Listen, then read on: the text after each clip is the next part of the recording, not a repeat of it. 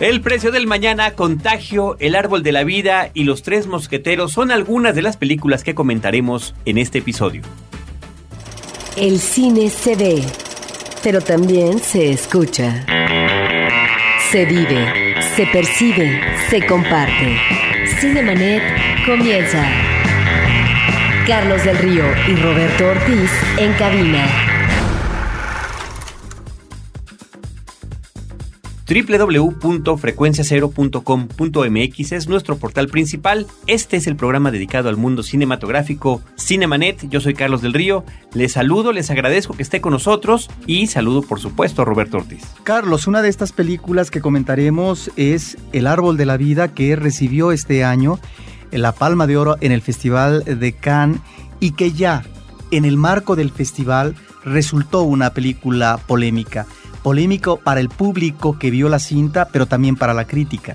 Esa es una de las cintas que comentaremos efectivamente, pero si te parece bien Roberto, podemos comenzar con la película de ciencia ficción que se llama El precio del mañana. El título original es In Time, es una película de Andrew Nichol, una cinta además protagonizada por Justin Timberlake y Amanda Seyfried. Esta es una película que maneja lo que pudiera ser un futuro distópico o tal vez una realidad alterna en la que la humanidad ha logrado llegar a un punto en el que pueden dejar de envejecer a los 25 años de edad. A partir de los 25 años existe un tiempo que es un año más de vida para poder trabajar, juntar y sumar la moneda corriente en ese, en ese lugar y en ese momento. ¿Cuál es la moneda corriente? El tiempo. ¿Cuántas veces no hemos escuchado el tiempo es dinero? Aquí el escritor y director de la película, Andrew Nichol, lo toma literalmente y es con lo que se realiza cualquier transacción comercial. Cualquier compra, cualquier venta, es comprar o vender minutos, horas, días, años. Los humanos vienen con un eh, reloj digital en el antebrazo que dice exactamente cuánto tiempo les queda y al momento de darse la mano o de conectarse a algún tipo de aparato, ahí se puede hacer la transacción para intercambiar o comprar cosas, ¿no? Me parece que en ese sentido el planteamiento inicial es muy interesante porque el, director nos está hablando de un mundo en el que la sociedad está más que dividida por clases sociales, entre los que más tienen y los que menos, pero en este caso, además de que el tiempo es la, la moneda, las divisiones son fronteras reales, o sea, están eh, los pobres están designados a cierta área y no pueden cruzar esa frontera a menos que ganen más dinero y así van avanzando si es que lo logran hacer. Claro que es un sistema tramposo porque siempre estará fluctuando cuánto cuestan las cosas para que siempre haya un grupo de desposeídos, ¿no? Hasta ahí me parece que vamos bien. Hasta ahí me parece también que es interesante que el director que nos trajo Gataca, que también escribió y dirigió, donde se manejan temas muy similares. Una película, no todo el mundo le gusta, a mí me parece que es una película bien lograda, con actuaciones estupendas, un gran reparto que tiene. ¿Cómo de quién? Como quién, Ethan Hawke. Uma Thurman, Jude Law, Jude Law además robándose en parte la película, pero me parece que Ethan Hawke en alguna de sus mejores actuaciones, en, en, lo que tiene que ver con su presencia cinematográfica, y Uma Thurman bien, ¿no? Cumplidora como es ella. Entonces, y bueno, que además la película tenía una estética visual muy interesante, y ahí la división social se daba porque tanto había uno sido rediseñado genéticamente, ¿no? Para ser más fuerte, más veloz, más inteligente y los que no, los que habían nacido normal sin ningún tipo de eh, manipulación genética, pues quedaban relegados a trabajos de, cualquier tipo, ¿no? Y ahí el personaje de Ethan Hawke se encargaba de asumir la personalidad de otra persona y tratar de cumplir su sueño de llegar al espacio. Bueno, aquí el pobre es interpretado en la película de In Time, en la película del precio del mañana, es Justin Timberlake. Su mamá es Olivia Wilde, la preciosísima Olivia Wilde, lo cual puede ser, por supuesto, irónico, ¿no? Que dos personas, me parece que inclusive él, él, pudiera ser más grande que ella en la vida real. Bueno, aquí es su mamá porque tienen la apariencia de 25 años los dos. Ella sale brevemente en la cinta, pero bueno, ante la, la, necesidad, la pobreza, una tragedia que tiene que ver con su mamá y el encuentro casual con otro personaje, resulta que puede eh, llegar a tener cierta cantidad de tiempo y traspasar esas barreras sociales. Estoy contando cosas que vienen en el tráiler de la película, no estoy contando nada especial. Lo que pasa es que me llama la atención porque el tema me parece que es interesante. Y finalmente se junta con otra mujer, que es Amanda Seyfried, y empiezan a, a funcionar como una suerte de Robin Hood, empiezan a robar a los ricos, le, lo reparten a los pobres y al mismo tiempo están ocasionando una catástrofe financiera.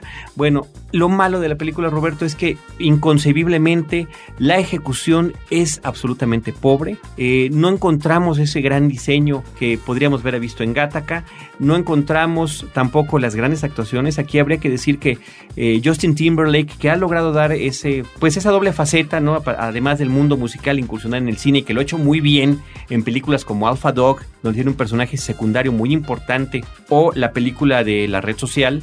Bueno, ahora que ya le están dando sus papeles protagónicos, no sé si tendrá que tener más cuidado en el tipo de papel, no porque él esté mal, sino porque creo que la película no está bien armada. Hay una serie de secuencias de acción, como te podrás imaginar, la película es, es una gran persecución, porque uno tiene que estar corriendo constantemente para que el tiempo le rinda, ¿no? Y en lo que tiene que ver con el diseño de las cosas es un poco retrofuturista, vemos como que coches, como que los conocemos, pero que están de alguna manera transformados para poder funcionar de tal o cual forma.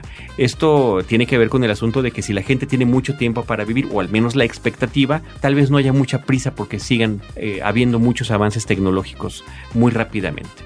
Bueno, pues esa es, esa es la película. Eh, yo creo que la mala, la mala dirección, la mala ejecución hace que sea una suerte de sketches o de secuencias sin sentido, sin que estén bien armadas, sin que nos importen mucho los personajes. O sea, se enfrasca demasiado el director en lo que tiene que ver con las carreras, con los coches o con este dueto de personajes que quieren hacer también un, estilo al Bonnie y Clyde que no le llegan a nadie. O sea, no, no logran emular lo que pretenden. Es eh, desafortunado que en, ese, en esa transición del guion a la película se haya perdido esta muy interesante propuesta, In Time, El precio del mañana, de Andrew Nicole. Y de ahí, Roberto, nos vamos a otra película mucho más interesante, mucho más exitosa y que reúne a un eh, reparto impresionante. La mayoría de ellos salen poco tiempo en pantalla.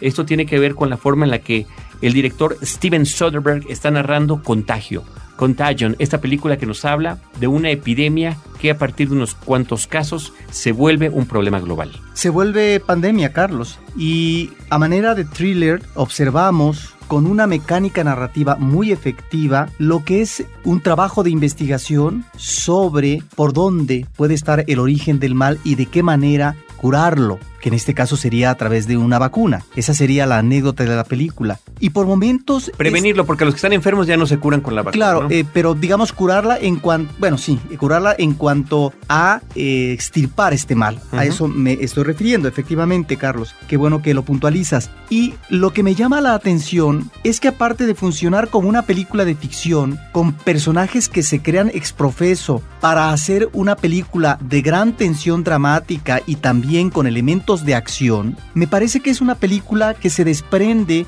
de lo que son los efectos especiales propios de esta vertiente genérica. Y por otro lado me parece que la película logra redondear muy bien cuando a manera de registro documental pareciera, no porque sea documental, vemos paso a paso lo que puede ser el tinglado de los diferentes elementos eh, de las instituciones encargadas, no solamente de la salud pública de eh, un país, sino también de lo que debe ser la coordinación de la salud pública en el mundo, en el planeta Tierra, para poder ver el origen del mal y de qué manera tratar de enmendar la plana. Ahí, en ese tipo de estrategia urgente, de momento, con gran presión, es donde encontramos lo mejor de la cinta, porque muy seguramente en este tipo de males que llegan de vez en cuando a la humanidad, que ahora obviamente está mejor pertrechada desde el punto de vista científico, pues es cómo se puede avanzar para tratar de encontrar la cura, que en este caso sería la vacuna. Y obviamente que esta cinta nos remite argumentalmente, Carlos, no solamente a lo que puede ser la ciencia ficción,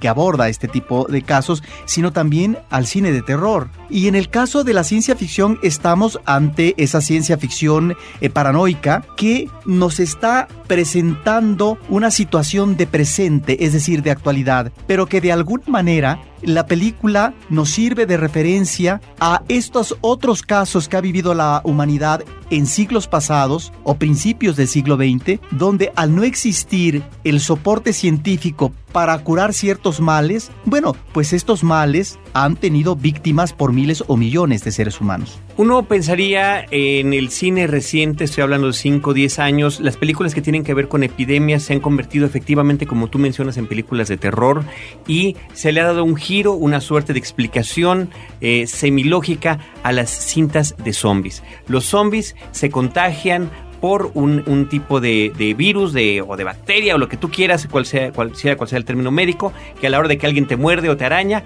resulta que ya quedas contagiado, morirás y de repente aparentemente revivirás y estarás en esa capacidad, ¿no? Películas, series de televisión, ¿no? The Walking Dead es ahorita un referente importante, una serie que ha tenido muchísimo éxito a nivel internacional con unos cuantos capítulos, son seis capítulos de la primera temporada, lleva unos cuantos de la segunda, le ha ido muy bien. Y bueno, efectivamente nada más podemos pensar en ese tipo de películas, pero hay que recordar que hay, hay otros casos eh, de películas previas, tan solo Epidemia, que era protagonizada por Dustin, Hoffman, eh, hace algunos años, o un poco más allá, ya emparentada, como tú mencionabas, con la ciencia ficción, la película de Andromeda Strain. Yo he buscado el título, no, no lo he encontrado como se llamó en México originalmente, lo he encontrado como La amenaza de Andrómeda. Creo que ese no era el título acá en México. Ya alguien... Yo sí la conozco. Sí, la amenaza de, Robert Wise. Ajá, efectivamente. Que trataba justamente sobre algún tipo de, virus que había aniquilado una población y un equipo de especialistas tienen que llegar, porque además había sobrevivido un bebé, ¿no? Era, era el único sobreviviente de esa población. Entonces es un tema que se ha tratado en otras películas. Epidemia me parece que aunque sea una película hollywoodense, es, es una película que logra eh, interesar al público sobre los diferentes personajes que están involucrados, quién se enferma, quién sobrevive, quién no pero ahí estaba todo contenido en un pequeño poblado. Y aunque aparentaban las fuerzas gubernamentales ser eh, demasiado enérgicas a la hora de plantar esa cuarentena con soldados y no permitir la salida a nadie para que ahí acabara el contagio, que después de ver contagio podría uno pensar, la película contagio, podría pensar, yo creo que tenían razón en, haber sido así estrictos. Eh, no, en el caso de la película nueva, me parece que es estupenda la forma y que tú mencionabas en la forma que está contada la cinta, hay un gran guion que está respaldado por una gran dirección. Eso es absolutamente definitivo. La película nos va narrando, así como en 500 días con ella, ¿te acuerdas Roberto? Que nos va mencionando cada día, nada más que aquí sí van en orden, casi en orden cronológico. Empezamos con el día 2, es cuando arranca la cinta, y hacemos varios saltos en el tiempo a diferentes días posteriores en las distintas historias de diferentes personajes, desde el que pudiera ser el paciente cero, hasta los que son afectados o los que están investigando. Y ahí entran personajes eh, como el interpretado por Gwyneth Paltrow, por Matt Damon, por Lawrence Fishburne, por Jude Law, por Kate Winslet, en fin, una gran cantidad de actores de gran peso que están en el mismo nivel todos prácticamente como si fuera una película de puros actores secundarios, ¿no? Por ahí habrá alguno como Matt Damon que parece más tiempo en la pantalla, eso quizá lo podríamos atribuir como manera casual a que el director de la película ha trabajado con él en otras ocasiones, Steven Soderbergh, y que el guionista no nada más ha sido guionista de películas de Soderbergh, sino también otros directores que en las que se manejó, por ejemplo, The Born Ultimatum, ¿no? De esta serie de películas que hizo Matt Damon. Pero bueno, me parece que este, este registro un poquito, como dices tú, al estilo documental, cuando se combinan de repente las historias de los personajes con las noticias que nos van también adelantando qué es lo que está escuchando la gente en los medios de información sobre el avance de la enfermedad es absolutamente eficiente. Una de las cosas que me gustan, Carlos, es que estos actores, que me parece que están muy bien, que son actores eh, de la pasarela hollywoodense, a veces los vemos unos cuantos momentos, en no muchas escenas. ¿Por qué? Porque estamos ante una historia que está hablando de la vida, pero que puede culminar en la muerte. No porque estemos hablando del destino de los personajes en un sentido fatal, de todos, pero a eso se debe también que estos personajes aparezcan, de repente desaparecen y vuelven tal vez eh, más adelante, pero eh, no son historias completas porque no se trata de seguir un itinerario de vida de los personajes, sino cada eh, situación de ellos está en función de esta trama principal que es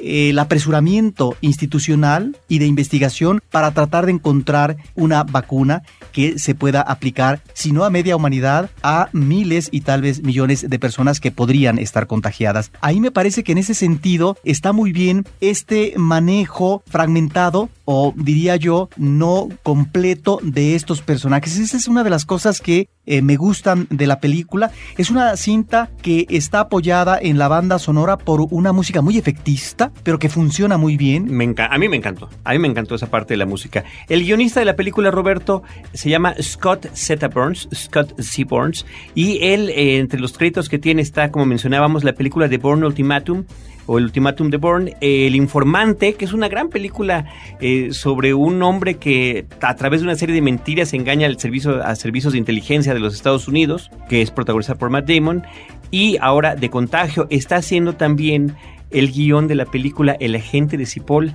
The Man from Uncle, una serie exitosísima, es una serie de los 60 creo que aquí en México se llegó a ver en los 70 principios de los 80 muy interesante y me dará mucho gusto ver cómo este dueto del, director eh, Soderbergh y de Burns como escritor logran llevar una serie de televisión a ver con qué nivel. Ahora, por su parte, la carrera de Steven Soderbergh es impresionante. Recordemos que él es el, el famoso director que salió a la luz con esta película de sexo, mentiras y video que tanto, tanto dio de qué hablar pero ha alternado con una serie de temas y con una serie de, experimentos en las diferentes formas en las que puede narrar una película. Me refiero en particular a, la utilización del tiempo en cintas como las de Ocean's Eleven, 12 y 13, o en películas como El Che, o en una película que se llama The Limey, no me acuerdo cómo se llama en español, que es estupenda, de un hombre que sale de la cárcel para descubrir que su hija ha muerto y lo único que quiere es vengarse de aquel que la mató. Sí, ahora hay que decir también que en este plano comercial el director es eh, un director desigual. Sin embargo, en este ámbito de la experimentación tiene buenos frutos, eh, algunos tú los has mencionado, y en una película como Contagio me parece que estamos ante un director eh, ya muy solvente, ante un director que logra controlar todos los mecanismos eh, del lenguaje cinematográfico que logra amarrar muy bien los diferentes nudos de la trama que está manejando y que crea un clima de gran tensión. Estamos, creo yo, ante eh, una película de diversión comercial que el público puede ver y divertirse y pasar un buen rato, sobre todo eh, de gran tensión, porque te mete en esa dinámica la cinta. Ahora, a mí al final también tuve la sensación, eh, Carlos, de si esta confección tan lograda, tan matemáticamente justificada en las diferentes situaciones, eh, no daban como resultado un producto demasiado elaborado, demasiado eh, fabricado, demasiado confeccionado. Me quedo también con esta otra impresión. Sin embargo, la película la disfruté. Estamos, me parece, ante una mecánica narrativa formidable y que tiene ese resultado de gran efectividad. Y en esa efectividad, Roberto, yo quiero mencionar el final, el cierre de la película. Me parece que es estupendo, donde se narra tal día en particular. Me parece que es una forma importante, interesante, intensa y bueno, quizás demasiado explicativa, pero que genera un gran efecto en el espectador. Ahora, como película de buena elaboración, en cuanto al guion, Carlos, yo creo que aquí la historia está muy bien protegida, diría yo, cubierta de toda una serie de elementos que nos hagan creíble las situaciones que nos están presentando. En ese sentido me parece que es eh, una película muy eh, vertebrada. Es eh, como guion una historia que considera los diferentes elementos que podrían suceder ante una emergencia mundial de pandemia y al recoger todos estos elementos y vertirlos de manera muy efectiva, con gran soltura narrativa, ahí es donde la película nos atrapa. Nos atrapa porque nos está dando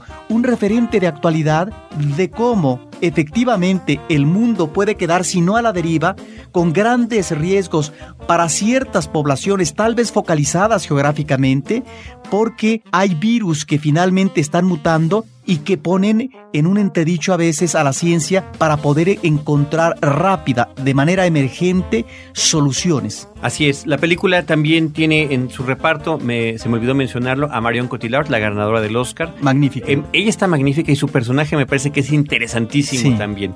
Pues ahí está, para todos ustedes, Contagio, Contagion, del director Steven Soderbergh, que sigue en cartelera. Es una película que no se deben de perder. Roberto, de ahí nos vamos a pasar a una película que tal vez sí se puedan perder. Me refiero a un una nueva versión, la enésima versión de Los Tres Mosqueteros. Es una película que está dirigida por Paul W. S. Él es el hombre que eh, pues no, no, no solamente está casado con Mila Jovovich desde hace algunos años, sino que a través de las películas de adaptación de videojuegos, de los cuales él es un gran aficionado, como la película Mortal Kombat o la película de Resident Evil y todas sus secuelas, en las que la protagonista justamente ha sido Mila Jovovich, ha tenido mucho éxito, inclusive en las que él únicamente ha producido. ¿no? Ahora viene él como director, una vez más, a dirigir a su esposa. Él también este, dirigió una de estas películas de, crossover entre Alien contra Depredador. Sí, pues ya lo has dicho, Carlos. Efectivamente, esta cinta de los tres eh, mosqueteros, historia basada en eh, eh, este escritor famoso Alejandro Dumas, es una película que nos remite efectivamente a esta mecánica como una suerte de juego por parte del director. Nos recuerda efectivamente a las películas actuadas por esta Mila Jovovich de Resident Evil por ver unas acrobacias espectaculares, Carlos. Pareciera que estamos eh, no hasta el cine de aventuras convencional que sí hemos visto en otras versiones de los tres mosqueteros. Yo entiendo que es legítimo que finalmente tú eh, manejes tu carácter eh, muy particular en cuanto a puesta en imágenes. Y efectivamente aquí a veces podríamos hablar, eh, si no de hiperrealismo, más bien de movimientos corporales o de acciones, Carlos, que tienen que ver más con el cine fantástico, ¿sí? Entonces, bueno, para los que les gustan este tipo eh, de variantes, bueno, pueden seguramente disfrutar la película, pero esto que se convierte en un exceso, Carlos, finalmente deja de, de lado algo que podría ser más sustancioso con respecto a lo que es esta relación propia de los tres eh, mosqueteros junto con um, D'Artagnan. Que aquí en la película es un jovenzuelo con un gran ego y una soberbia espectacular, eh, que tal vez sería el personaje mejor trabajado o más eh, tipificado. Es, me parece, una película que efectivamente, como tú dices, puede ser prescindible, pero eso ya depende de los gustos genéricos de cada quien. Recordemos además la cuestión interesantísima de que películas basadas en los escritos de Alejandro Dumas existen desde principios del siglo pasado, desde principios de los 1900, con adaptaciones del Conde de Montecristo, del Hombre de la Máscara de Hierro, de los Tres Mosqueteros, en fin, y que pues sigue la mata dando, Roberto. Cada generación podrá ver distintas versiones, nos gusten o no, de personajes que se vuelven entrañables, importantísimos y que no pueden dejar de ser, curiosamente, referentes o fuente para versiones cinematográficas. Porque aquí eh, se manejan estos dos elementos que también las otras versiones eh, manejan, que es por un lado el espíritu de grupo, que tiene que ver con eh, el respeto y el seguimiento de la amistad, El famoso todos para uno y uno para todos, ¿no? Que algunas de las películas inclusive así se han llamado, ¿no? Y por otra parte, Carlos, lo que es este trabajo extraordinario como mosqueteros al servicio, en este caso, del rey. Matthew McFadden, Mila Jovovich, eh, Luke Evans, Kristen Oliver, Ray Stevenson son algunos de los actores que participan en esta nueva versión de Los Tres Mosqueteros, The Three Musketeers, de este año del 2011. Cinemanet está de intermedio. Regresamos en un instante. Los aficionados a la fantasía, el horror y lo sobrenatural ahora tienen un punto de encuentro. Horroris Causa, donde la imaginación y el miedo nos llevan a explorar los más oscuros rincones de las artes. www.horroriscausa.com, un podcast de frecuencia cero, Digital Media Network. Ahora, diseñar y hospedar su página web será cosa de niños. En tan solo cinco pasos, hágalo usted mismo sin ser un experto en Internet. Ingrese a suempresa.com y active ahora mismo su plan. Suempresa.com, líder de web hosting en México. Cinemanet. Roberto, ahora sí vámonos a la película que anticipabas tú cuando iniciábamos la grabación de este podcast, El árbol de la vida de Terrence Malick, un director que ha sido extraordinariamente cuidadoso con el trabajo que realiza, no nada más en el gran detalle que le da a cada uno de los fotogramas de su película en lo que tiene que ver con la composición, con la preparación, con la fotografía, sino que eso además se ha transformado, y, y creo que más con la preparación previa, que eso ha significado que en el transcurso de muchos años nos haya entregado muy pocas obras. Sí, y esta película es una cinta que generó, yo no diría que malestar, pero sí pues uh, opiniones encontradas más bien, porque es una cinta que maneja en paralelo eh, dos situaciones. Aunque eh, si no en paralelo, hay una que tiene que ver con lo que es el origen de la vida en el planeta Tierra. De, tal cual, ¿eh? Sí. De plano, lo cual me pareció impresionante. No sé si justificado o no, cada quien puede hacer lo que quiera, pero tal vez es un exceso. Está por un lado esto y está por otro lado lo que es la vida de una familia en los años 50 en Estados Unidos y eh, va uno viendo el comportamiento en las relaciones eh, de esta familia, pero específicamente eh, de las relaciones difíciles, de gran tensión entre el padre y un hijo apenas niño, en donde hay una actitud tal vez autoritaria, más bien autoritaria por parte del padre, y lo que podría ser la rebelión por parte del hijo vemos a esta familia, una buena parte del tiempo de la historia está dedicada a ella, pero también eh, de un personaje silencioso en tanto que eh, si encontramos algunos manejos de voz en off, ¿sí? que pueden corresponder a más de un personaje. En el caso de este hijo que está padeciendo esta relación eh, dificultosa con el padre, lo vemos convertido en eh, un hombre maduro, que es Sean Penn, y que aparece ahí como un personaje que de alguna manera está lanzando una serie de interrogantes que tienen que ver con esto, el origen de la vida en el planeta, pero también con eh, lo que es ese pasado suyo que de alguna manera está arrastrando. Un pasado que lo trae con una extraordinaria gran y fuerte carga el personaje de Champagne que mencionas, que es uno de los hijos del padre estricto, que es interpretado estupendamente una vez más por Brad Pitt, que parece que cualquier papel que le den, él lo logra solventar. Eh, la película es un deleite visual, es un deleite musical, es una película que cuenta con música de Alexandre de Plat. La fotografía, hay que eh, resaltarlo como lo han hecho otros medios aquí en nuestro país, con mucho orgullo, es de Manuel Lubezki. A ver si ahora sí lo nominan para el Oscar y gana el Oscar. Esperemos que sí, es extraordinaria la fotografía y me parece muy interesante toda esta historia que tiene que ver en los años 50 con esta familia en el típico suburbio estadounidense, una época de aparente inocencia, no solamente, al menos es lo que se maneja ideológicamente en los medios de comunicación estadounidenses, ¿no? Dentro de la historia de Estados Unidos es una suerte de época de inocencia donde el país está saliendo después de la Segunda Guerra Mundial, comienza a mejorar su economía, las familias tienen las posibilidades de disfrutar sus propias casas, existen los avances tecnológicos que supuestamente harán que su nivel de vida mejore, pero de repente, por supuesto, como en cualquier lugar, como en cualquier rincón del mundo, encontramos estos dramas, estos tremendos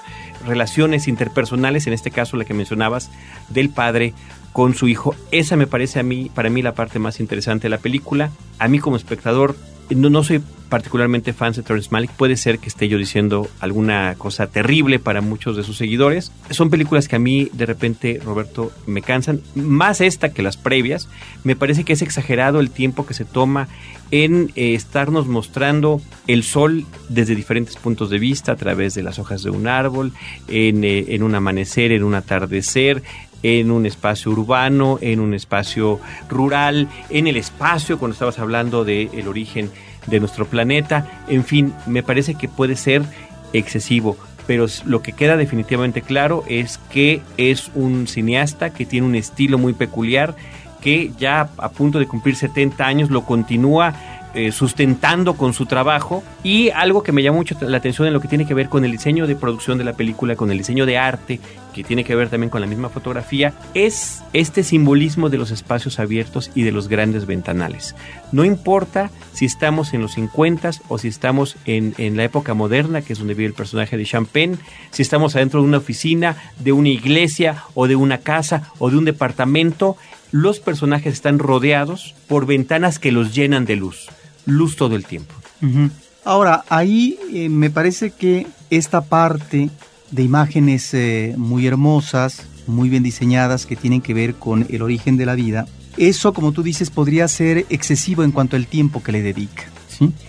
Eh, son muy atractivas las imágenes, son tan atractivas que Terrence Malick pues contrató ni más ni menos a eh, Douglas Trumbull, que fue el responsable de los efectos de fotografía de 2001, dice del espacio. Y que de repente se auto-homenajea en alguna de las tomas que existen por ahí. De tal manera que ahí estamos ante eh, un hombre eh, de gran imaginación para la sugerencia visual de esto que con voz en off nos está remitiendo a el libro de Job, nos está remitiendo a estos pasajes bíblicos en donde encontramos a un Terence Malik, no sé si decir de vocación religiosa, pero sí de afinidad con lo que sería la religión judio-cristiana. Y en esta película estamos ante un director que se abre y se nos muestra en estas afinidades que él maneja en términos religiosos, que no habíamos visto de una manera tan eh, abierta, clara o enfática en sus otras cintas, donde sí encontramos el malestar existencial del ser humano en función también de su contexto, en función de un sistema material que pudiera no ser eh, el adecuado, pero que en esta película se nos muestra de una manera, me parece, de gran claridad.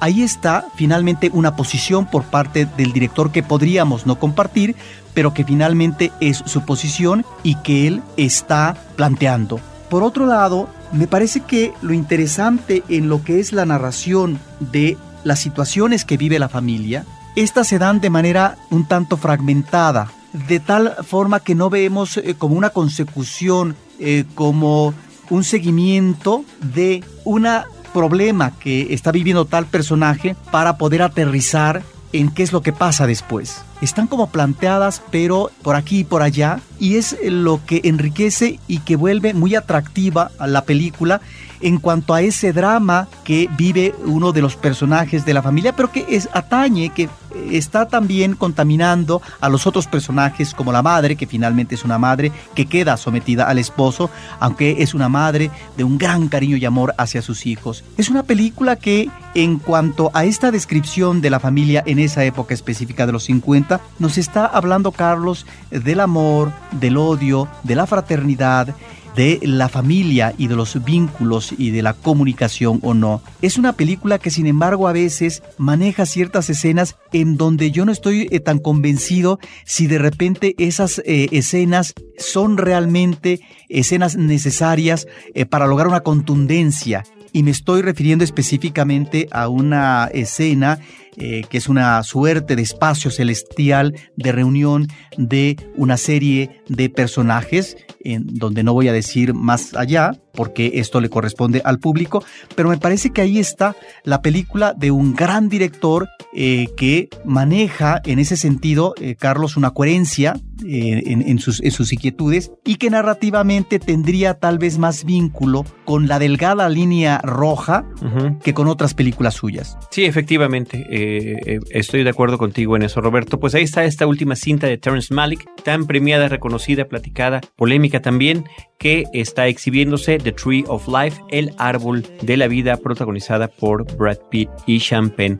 Roberto, de esta película de grandísimas ambiciones y de un gran logro visual, aunque no sea del todo de mi agrado, eso es innegable, nos vamos a una película mucho menor, una película casi de corte independiente en su manufactura, una cinta que narra la situación de el inmigrante mexicano en los Estados Unidos, pero es una película que está hecha por extranjeros, me refiero a gente que es de fuera de México. Sin embargo, con actores latinoamericanos. Eh, se llama Una vida mejor, A Better Life. Es una cinta que está protagonizando Demian Bichir y José Julián. Son los personajes principales. Son padre e hijo. La anécdota de la película es un inmigrante mexicano que lleva mucho tiempo en Estados Unidos su hijo ya nació allá, es un adolescente de unos 15 años aproximadamente, pero él está como siempre trabajando arduamente el día a día como jardinero, prácticamente todo el día, para poder hacer que su hijo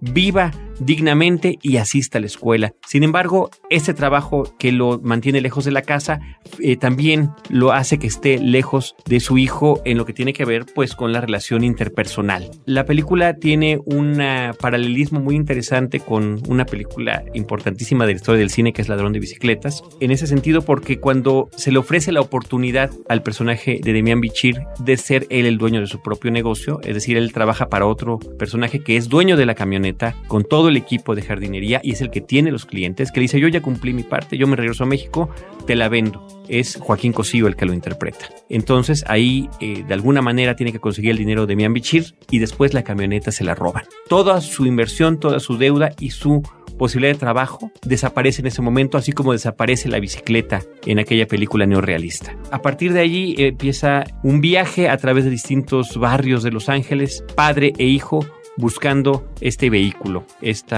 elemento para que pueda trabajar. La cinta es de un corte, pues digamos un poquito dramático, Roberto, agridulce en algunos momentos, pero que fíjate que logra un, un buen ensamble de actores, una buena interacción entre ellos, donde también aparece, por cierto, Dolores Heredia, habría que mencionarlo, y por parte de un director que si bien es estadounidense, tiene películas eh, muy interesantes. Yo creo que de todas ellas destaca Un gran chico, About a Boy, esa cinta con Hugh Grant donde se hace un hombre que es este un soltero empedernido, se hace amigo de un jovencito que tiene eh, la ausencia de la figura paterna, ¿no? Que hay una relación entrañable ahí. Una verdadera relación muy entrañable. Pero también es el director de La Brújula Dorada, una película que trató de hacer una, una cinta de fantasía basada en un libro que no funcionó, o la película de La Luna Nueva, ¿no? De esta, de esta supuesta saga de Crepúsculo.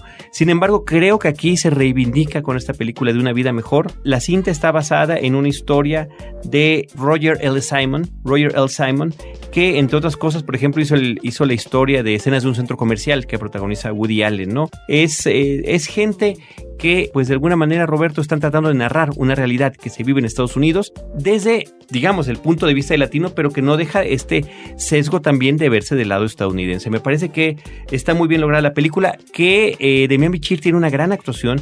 Fíjate que hace algunos meses la revista Entertainment Weekly, que ya había visto la película para entonces, decía que pudiera ser uno de los contendientes para el Oscar. Ojalá, nada me daría más gusto que por una actuación de este tipo pudiera estar ahí, eh, pues independientemente de que gane o no, nominado, pero que al mismo tiempo diferentes críticos de cine estadounidenses hayan reconocido esta labor. Pues mira qué interesante, un actor tan desigual en el cine mexicano, pues que ahora pudiera ser nominada en una película extranjera. Sí, esto es una especulación simplemente, ¿no? Pero vaya, a ese grado ha llegado a tener el impacto que, que tiene su actuación. Ahora, ciertamente se trata de este tipo de personajes que encantan a las nominaciones porque están sufriendo todo el tiempo y están verdaderamente viviendo vidas sombrías, ¿no? Pero si fuera nominado, entonces querría decir que a lo mejor ha equivocado sus zapatos y que tiene que dirigir sus actuaciones a lo mejor hacia otra dirección. Al mejor estadounidense. Bueno, también él como, como actor secundario en una de las temporadas de la serie de televisión Wits, eh, su personaje fue muy exitoso.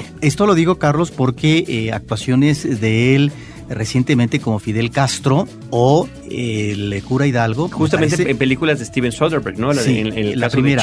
La otra es una película mexicana. Son realmente actuaciones que dejan mucho que desear. Pues Roberto, ahí se emparentan el árbol de la vida y una vida mejor, no nada más en la cuestión de los títulos, sino que parte de, de la trama central es la relación padre-hombre, hijo-hombre, ¿no? Me parece que eso es muy interesante. A Better Life, una vida mejor, del director Chris Weiss. Y de ahí, Roberto, nos vamos a una comedia. Después de ocho años desde que vimos al personaje aparecer por primera vez, regresa Johnny English, que es la versión que hace Rowan Atkinson de el agente 007. Es decir, eh, a todas luces nos queda la, la, impresión de que al interpretar la parodia de un agente secreto no pueden estar pensando más que básicamente, ciertamente hay muchos, pero básicamente la, el referente obligado es el de James Bond. Rowan Atkinson para todos nosotros es mejor conocida por su breve pero sustanciosa y muy recordable serie de Mr. Bean. Sí, Carlos, y ahí es donde también esta película deja mucho que desear. Uno entiende el corte paródico de cintas de este tipo. Y ahí es donde a veces no es que le quede grande el personaje a un extraordinario actor como Atkinson, pero si yo lo recuerdo a él como Mr. Bean, a Mr. Bean lo ubico dentro del trabajo, dentro de la cotidianidad, como un mimo extraordinario. Y ya cuando estás en una película de género, aún con su vertiente paródica, en donde tienes que manejar una trama con una serie de acciones, ahí es donde a veces él como actor no embona, porque me parece que es perfecto precisamente para eh, personajes como el de Mr. Bean, donde él está mostrando su maestría como gran mimo, como un gesticulador impresionante y que es de una gran efectividad. Entonces cuando lo pones ya con un prototipo, como es en este caso un agente secreto que tiene una trayectoria muy desigual o de fracaso aparente, es donde no embona del todo. Entiendo el sentido paródico, Carlos, pero solamente en ciertos momentos es cuando logra cuajar este magnífico carácter humorístico de este actor. Pues fíjate que a mí la primera película Yo me, creo gusta, que es mejor. me gusta mucho más. Es eh, una película que me causó una gran sorpresa, me encantó. Digo, también ha habido otras versiones paródicas como las de Austin Powers que también me gustan, pero eh, sí, de repente logran poner eh, no la- el dedo sobre la llaga y hacer buenos elementos. Claro, el fuerte efectivamente, como mencionas, de alguien como Rowan Atkinson es el lenguaje corporal estupendo que logra manejar, ¿no? Y que de repente puede o no quedar subutilizado en películas como esta. Johnny English recargado es como se llama en México, Johnny English Reborn, que hubiera sido renacido si lo hubieran traducido literalmente. Roberto Ortiz, pues esas son las películas que hemos manejado el día de hoy. El precio del mañana, In Time, eh, Contagio, Contagion, Los Tres Mosqueteros, The Three Musketeers, El Árbol de la Vida, The Tree of Life, Una Vida Mejor, A Better Life y Johnny English recargado, Johnny English Reborn. Son las cintas que hemos comentado. Eh, queremos eh, reiterar a todos el- nuestro agradecimiento de parte del equipo de Abel Cobos, de Paulina Villavicencio, de Roberto Ortiz y de un servidor que continúen con nosotros. Estamos ya acercándonos cada vez más a, a nuestro episodio número 500 y al sexto año de vida ininterrumpida de este podcast que es Cinemanet, independientemente de que en ese eh, trayecto hayamos estado en radio o tenido una participación en televisión. Bueno, nuestro, nuestro columna vertebral es este podcast de Cinemanet y esto se logra gracias a todos ustedes. Eh, gracias también por estar en las redes sociales con nosotros, facebook.com diagonal cinemanet, arroba cinemanet en Twitter y eh, Cinemanet 1 en YouTube, donde tenemos justamente todos estos videos que tienen que ver con la etapa televisiva. Desde estos micrófonos, nosotros los esperamos en nuestro próximo episodio con cine, cine y más cine.